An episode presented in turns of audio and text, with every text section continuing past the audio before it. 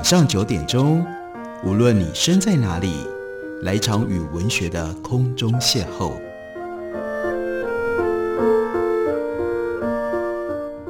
杨照谈书，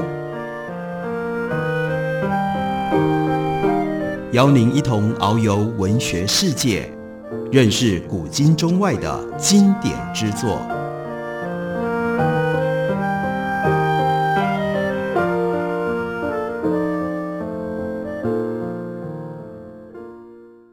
各位听众朋友，大家好，非常欢迎收听杨照谈书。本节目以台北广播电台 FM 九三点一，每个星期一到星期五晚上九点为大家播出。我是杨照，在今天的节目当中，要为大家继续来直播四方田犬彦的专辑。四方田犬彦是一位非常杰出、非常了不起的日本作家，然而在华文世界里面却少为人知。黑眼睛文化最近连着出版了八本四方田犬彦作品系列，接着节目。跟大家介绍这些书，以及同时希望可以召唤大家注意到四方田犬彦这位非常特殊的日本作家。今天要为大家介绍的这本书，它的日文书名原文是《拉伯雷诺子供たち》，如果直接翻译的话是《拉伯雷的孩子们》。黑眼珠文化所出的中文翻译本，把它翻译成为《天才的餐桌》。让我们解释一下。什么叫做拉伯雷诺子供たち？拉伯雷，拉伯雷是谁呢？拉伯雷是法国作家，他写了《巨人传》，他出生在十六世纪的法国，他写出了《卡冈杜瓦》以及《邦达古瓦》，这是非常神奇的想象当中的故事。然后在这些故事里，最惊人的是食物，尤其是这些人好吃，能够吃。还能够吃得很多。小说里面登场的人物，每一个胃口都很大。他们经常举办饗宴，在丰盛的、令人难以想象的香肠跟内脏做的菜肴前面，露出欣喜的表情。那这本书为什么要称之为叫做《拉伯雷的孩子们》呢？四方田犬彦在短短的前言里面，他交代解释：回顾历史，很多艺术家都热爱美食。不只是为了要满足食欲，而是跟他们与生俱来对于世界激进贪婪的好奇心吻合。有些人留下自己收集的精彩的食谱，也有一些人透过给后世的传记留下了这种食欲旺盛的形象。他们不分东方西方，都是拉伯雷的孩子。所以这本书他就要把这些艺术家他们吃过的。或者是他们如何吃，透过非常特别的写作的方法，把它介绍给我们。他介绍的其中的一位艺术家，是他自己认识的音乐家，日本现代音乐的一位大师，也是我自己在听音乐的时候感觉到大家绝对值得认识的重要二十世纪作曲家，那是吴满彻。四方田犬彦不只是认识吴满彻，而且跟吴满彻。有蛮密切的交往，他就回忆，每一次我和吴满彻先生见面，几乎都在新宿黄金街的酒吧。吴满彻总是独自坐在吧台前面，静静喝着兑水加冰块的威士忌，偶尔也会看到他喝 sake。电影圈里面的人会聚集在那家酒吧，聊的话题通常也是电影。他说我没有跟吴满彻聊过电影，四方田前院对电影也非常的熟悉，在我们的节目当中，之前曾经介绍过他写李香兰和原节子的那一本书。那不过没有聊电影，只隐约记得听过吴满彻说，纽约有一个新导演叫做 Jamush，很不错。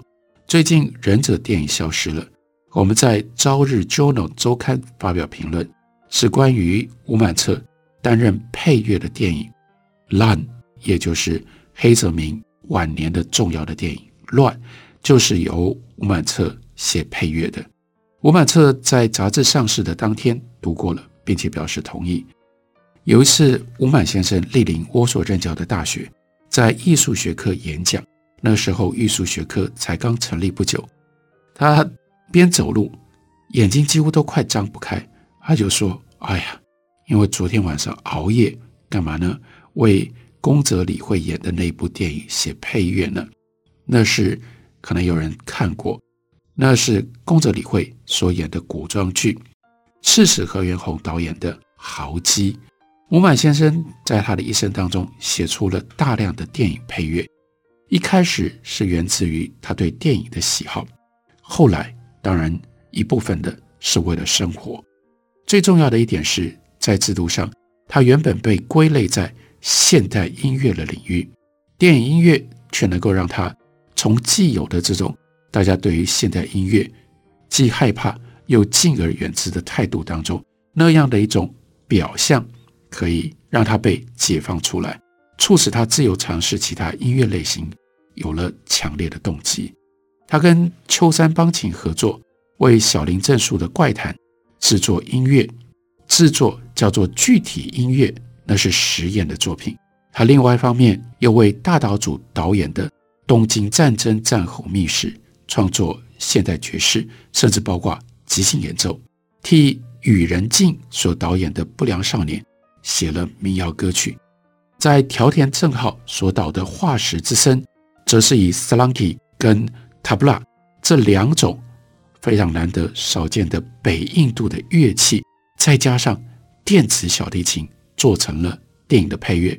另外，心中天王岛，他则是用到了土耳其的直笛，吹奏出悲伤的音色。突然之间，接着响起了打击乐器，展开配乐。如果没有电影配乐的这个框架，恐怕吴曼彻终其一生没有机会用这种方法去接触通俗音乐跟世界音乐、亚洲音乐吧。电影配乐展现出作曲家。乌曼彻他内在的多样性，他精神上蕴含着的柔软度，当然他有高度的好奇心，以及了不起的本事。面对各种不同素材，能够发挥的这种独特的纤细的程度。乌曼彻原本被定位在现代音乐这个过去常常会被取笑，叫做全日本听众只有三百个人的小众的领域。对他来说，电影配乐。让他从既有的音乐类型那样一种俗不可耐的眼光当中获得了解脱，也让他有很好的借口可以跟次文化、亚洲文化自由的激荡。吴满彻先生过世了之后，才出版的一本书叫做《沉默的花园》。在这本书当中，收录了除了他住院时候写的抗病日记，还有一篇很奇特的文章，称之为叫做《卡洛丁的祭典》。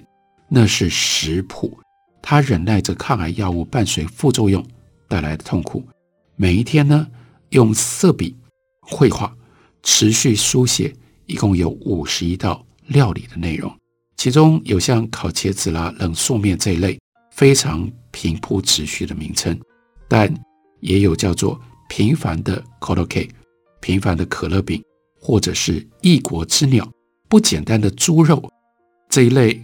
一看到就觉得怪怪的名字，每一道菜都还附上插图，视情况指定应该是早餐、午餐、晚餐的用餐时间，仿佛像印度音乐的旋律调式拉嘎已经安排好了。这是吴满彻非常奇特的另外的那一面。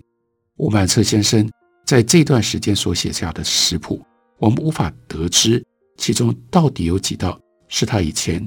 自己在生病之前在厨房做过的，既然特地写下注释，叫我最得意的菜，它应该是经常烹调其中的某一些菜色吧？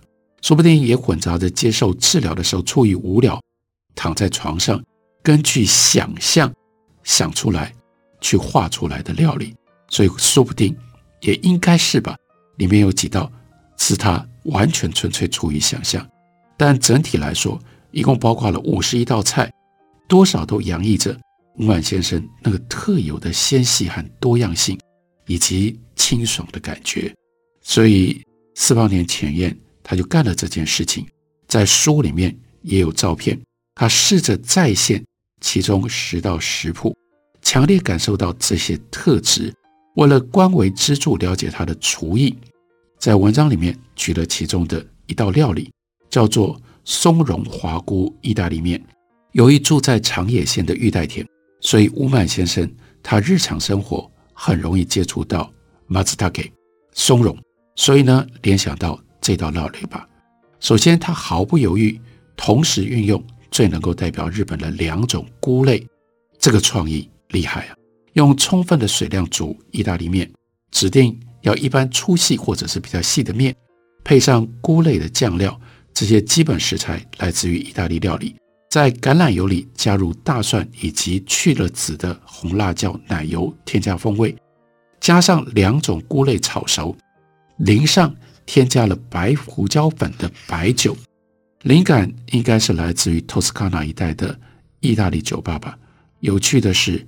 一开始调和油的时候，还加入切碎的生姜，后来还加入了少许鸡肉高汤块和水煮沸，后者在中国称之为上汤，所以加了上汤，在这里突然就有了强烈的中华料理的旋律加进在像是乐曲的料理当中，为了形成对比，又动员了柠檬汁在注释上面。特别讲清爽，这应该就跟这些微妙的调味步骤是有关系的吧。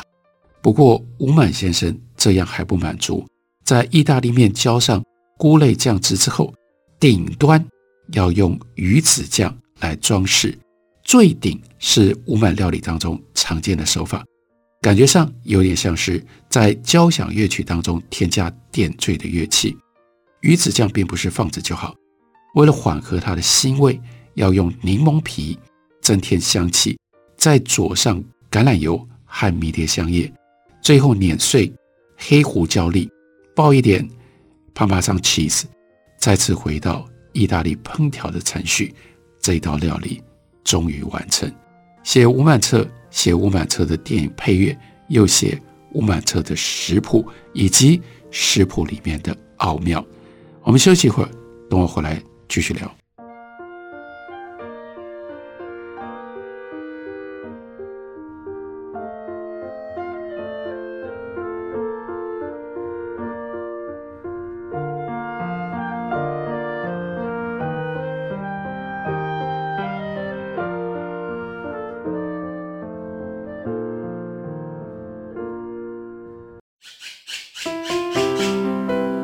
大家好，我是刘克香。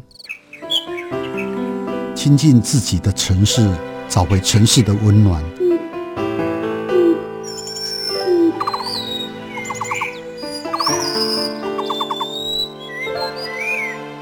听见台北的声音，就在台北广播电台，FM 九三点一，AM 一一三四。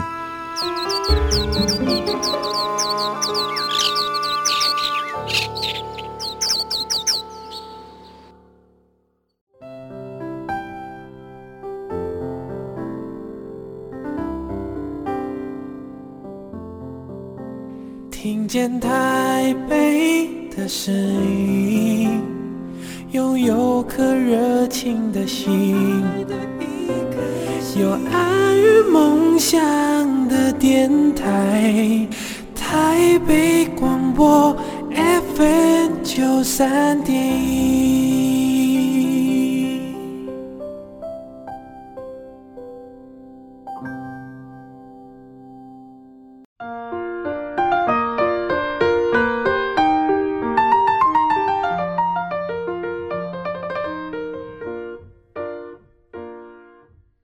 感谢您继续收听《杨照谈书》。本节目以台北广播电台 FM 九三点一，每个星期一到星期五晚上九点，为大家播出到九点半。今天为大家介绍的是四方田泉彦他所写的《天才的餐桌》，这是黑眼镜文化出版公司刚刚出版的中文翻译本。中文翻译的书名叫做《天才的餐桌》，不过日文原来的书名指的是拉伯雷的孩子们，因为四方田泉彦他要整理。很多艺术家或者是重要、具备有高度才能的人，但是他们都像拉伯雷笔下的这些巨人、这些怪人一样，好吃能吃啊！在这本书里面有一篇比较特别的文章，因为我们光是从标题上没有办法了解要讲哪一个天才。这文章的标题是《明治天皇的午餐宴席。一九零五年七月二十六日，明治天皇在宫中的丰明殿接待五十四位美国人，举行午餐会。来宾以当时的美国陆军长官 William Taft，后来他也担任过美国的总统。另外还有三十一位联邦的议员，还有老罗斯福总统的女儿。以及其他的朋友，代表日方出席的，除了皇族之外，另外有伊藤博文、松方正义、井上新、寺内正义等元勋将校、外交官。这一场宴饗一共有九十七个人出席。这是联合舰队在日本海歼灭波罗的海舰队两个月之后的事情，那也就是日本打败了俄罗斯，非常重要的。辉煌的时刻，美国这个时候想要撮合日本跟俄国能够谈和，正在东京积极进行调停。也许是午餐会的确发挥了作用。短短十五天之后，就在美国的 Portsmouth 普茨茅斯展开了谈和的会议。明治天皇似乎希望在宫中恢复餐会，除了在眼前举办一次非比寻常的饗宴，在当时。高唱的脱亚入欧的口号底下，日本急速的近代化，所以天皇也想要知道，作为象征的中心，应该要如何接待欧美的贵宾。与其说是为了享受美食而用餐，这个宴席更像是为了要彻底展现礼仪的一种场合。在十九世纪的欧洲外交，法语是共同语言，不用说，日本也沿袭了这个特色。无论如何，脱亚入欧是当时的趋势。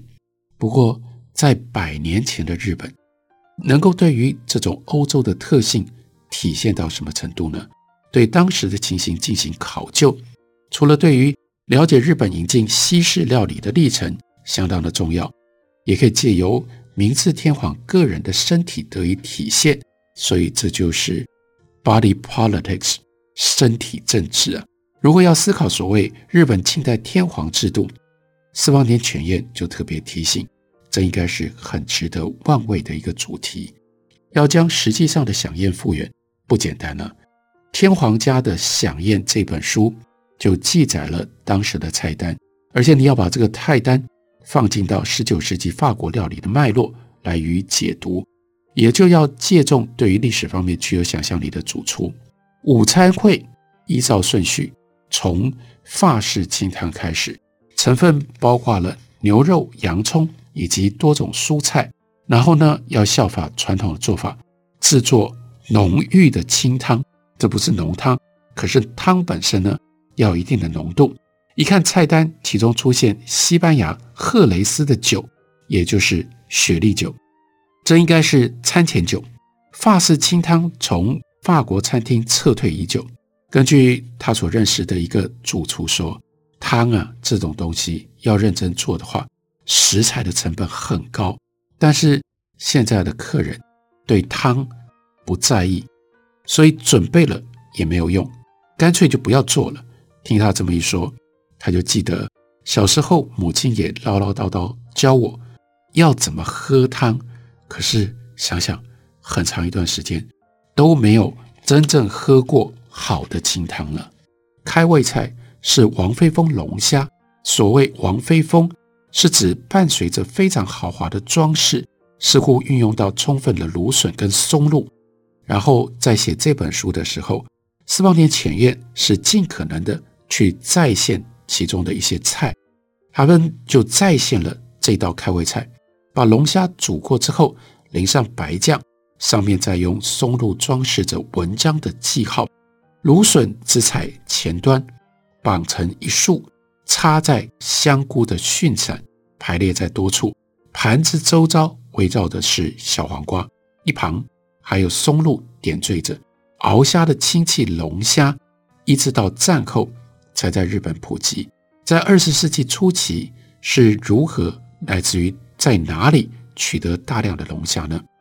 四方田浅彦说：“我听说动员军队。”捕获龙虾的传闻，但是呢，不知道详情是什么，说不定是海军去抓来的。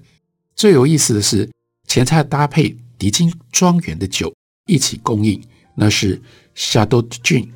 这个呢是以缩店贵腐甜酒作为代表，现在通常是餐后的甜点酒。原本全套西餐似乎最早在二次世界大战之间出现。斯邦田全院，他记得他读过吉田健一的散文，看到他记述过去的生牡蛎，那是非常甜腻的白色。我自己在巴黎看到应该是传统风格的诺曼底餐厅的菜单。在多道开胃菜并列的菜名当中，就只认得这个缩店酒。